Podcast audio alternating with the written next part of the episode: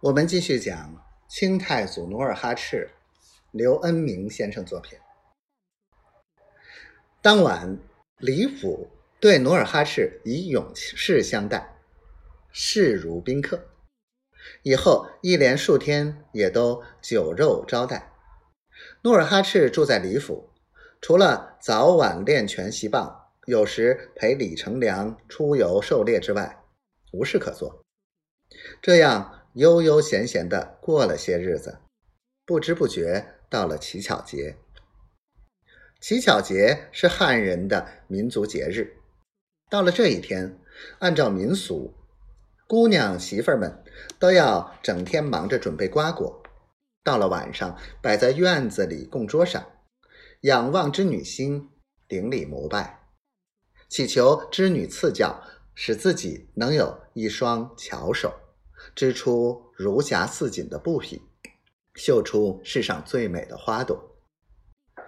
这天，李成梁特别高兴。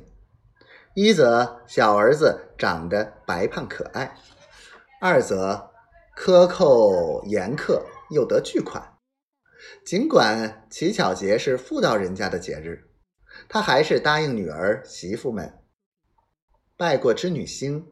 请城里的名流艺人进府唱唱小曲儿，全家在一起乐呵乐呵。中午，李成梁用过饭后，就派李府总管韩老七到城里查访，看看城里是否又进来了名义丽人。韩老七凭借总管的权势，耳目甚多。他虽为李府用人。出门却也狐假虎威的骑上绿色的高头大马，从东关串到西关，又从南关查到北关，他查遍了戏楼戏院，都没访到合适的艺人。最后，韩总管在一条小巷里找来卖艺的梨花。